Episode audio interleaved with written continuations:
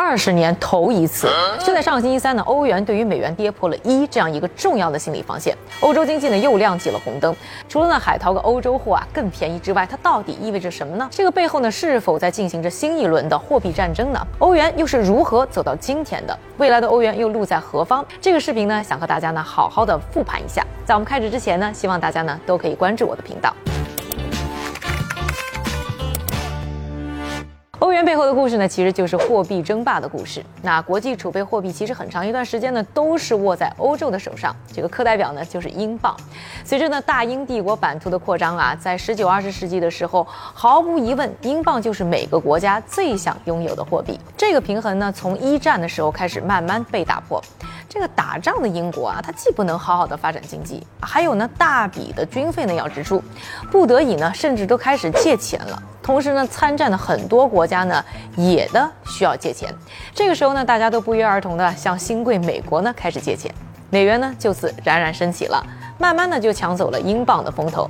到了一九三一年啊，这伴随着经济大萧条，英国呢放弃了英镑的金本位，一夜之间啊，英镑就贬值了百分之二十五，英镑的地位呢进一步的下降了，而美元的地位呢进一步的提高了。进入二战，美国成了呢其他国家的军火商和供货商，大家纷纷拿出自己呢存家底儿的那一点黄金呢去和美国买货，所以啊一场二战打下来，美国呢成了全球最大的黄金储备国，其他国家呢反而都没黄金了，这样呢就促成了布雷顿森林体系呢在一九四四年的诞生。这个布雷顿森林体系它的核心思想呢就是美元。和黄金储备挂钩，但是呢，其他国家的货币呢都和美元去挂钩，美元的霸主地位啊就更明确了。到了一九五五年呢，美国呢陷入了二十年的越战啊，这个国家经济和财政呢都被拖累了不少。再看看呢，同一时期战后的欧洲啊，西德因为本来人家呢这个劳工质量高啊，工业化底子好。所以战后经济恢复的非常快。一九五七年的时候呢，欧洲呢又建立了欧洲经济共同体，在更统一的市场下，这个西德和它的货币马克进入了上升期。同时呢，发展的不错的呢还有日本和它的日元。于是呢，美元的霸主地位呢，在六十年代开始呢就遭遇了德国马克和日元的挑战。到了一九七一年呢，西德又带头啊，欧洲国家是接二连三从布雷顿森林体系当中退群。纷纷拿自己手上的美元去换黄金，这美国呢黄金储备就被大幅度的挤兑。当时的尼克松总统呢不得不宣布啊美元和黄金脱钩，布雷顿森林体系呢就此瓦解，进入到了浮动汇率的时代。这个呢算是欧洲啊对于美元地位的一次重要打击。但是呢，也因为呢这个大震动啊，欧洲呢想搞呢统一货币的计划呢，在当时就不得不要搁浅了。因为在那个时候啊，所有国家的货币的汇率呢都在大调整当中，这个动荡的外汇市场当中，你是很难去做执行的。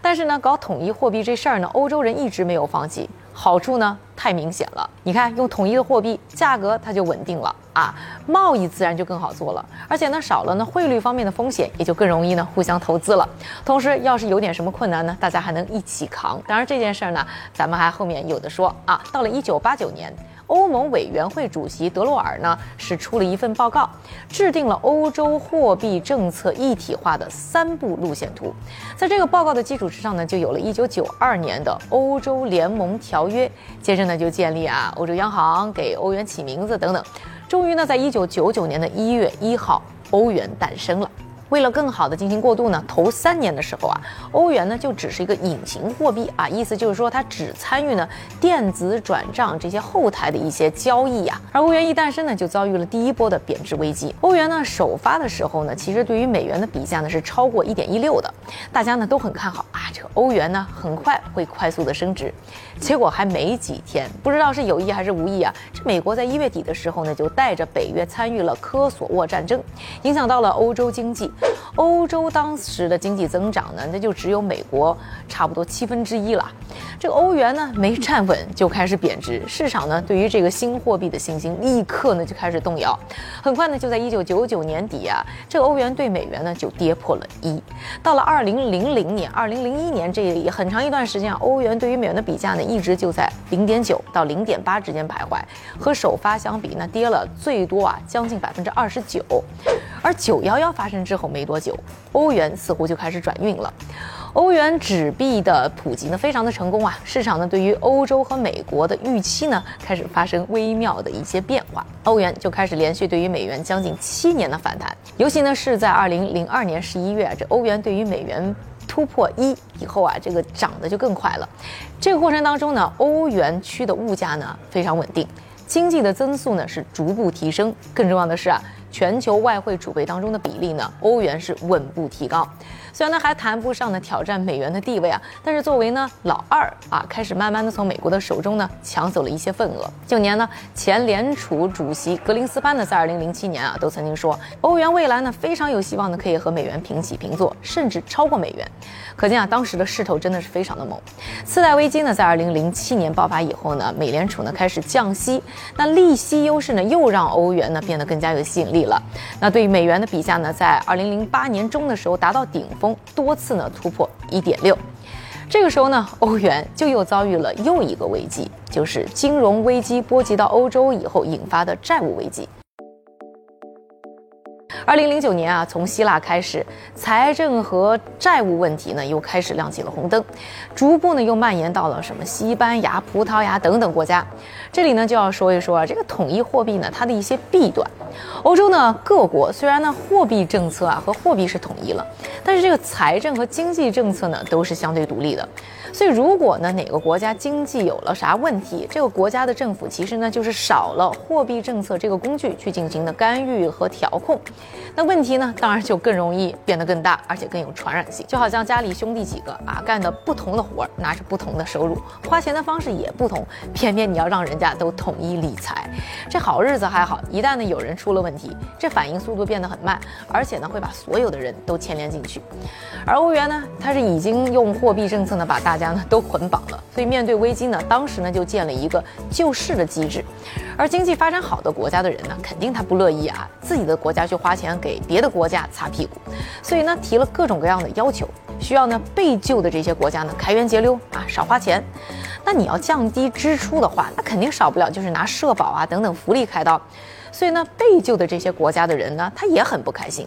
虽然啊是避免了当时出现什么违约啊等等的危机，但是呢，闹得大家呢都很不愉快。再加上呢，后来欧洲呢长期是低息政策啊，甚至呢从二零一四年开始呢，一直呢就是负的利息。所以呢，欧元呢一路啊是震荡下行。而谈到呢最近这一波的危机呢，咱们就要从疫情说起了。美国呢在疫情开始以后呢，就开始大量印钱啊，加上撒钱，所以通胀呢就大涨，美元呢急速走软。国际货币基金组织的最新数据来看啊，美元呢在国际外汇储备的比例呢，在去年已经从欧元诞生时的百分之七十一，是降到了百分之五十九。美元的危机感啊，那是非常的强。进入今年以后啊，各种因素呢，促使呢美联储呢开始呢快跑加息，资本呢是逐利的，钱呢都是向回报高的地方跑。欧洲呢，如果呢加息跟不上的话，那当然大量的资本呢就会涌入美国，推高美元，压低欧元。当然了，这个压力呢，除了欧元有，日元等等其他的货币呢也都有。但是欧元的局面有个不同的是在于呢，俄乌危机今年又爆发了，和科索沃战争一样，又是在人家欧洲的家门口打。对经济影响那是非常的大，特别是呢，欧洲呢还得跟着这个不缺油的美国制裁俄罗斯，就造成呢欧洲这个能源的来源就成了一个大的问题。结果啊，油价等物价是大幅度的飙升啊。而欧元对于美元的比价呢，今年啊已经整体是贬值了百分之十二左右。那跌破一以后啊，可能还会进一步的下跌。有不少机构呢，现在的目标呢已经是定到了零点九五。而货币呢是否坚挺呢？从某一个方面就反映了资本市场对你经济的认可度。虽然啊，贬值的货币能够刺激呢出口和旅游，但是呢，这个欧元贬值之后呢，这进口的物价呢就会变得更高，通胀呢就会上升的更厉害。所以呢，欧洲央行很有可能就不得不啊，在经济它不怎么好的时候，还得被迫跟。着美联储的步伐一起加息，对抗通胀，结果呢就是呢，欧洲很可能啊就在这一个季度，就第三季度呢就会进入衰退，而美国呢似乎在加息的路上还没有任何要刹车的迹象，而欧洲或者说欧元要如何走出这场危机啊，欧元要如何反弹，就和现在的俄乌危机要如何收场一样，还是一个巨大的未知数。不知道大家听到这里呢怎么看现在货币市场的这场动荡呢？欢迎大家呢留言告诉我。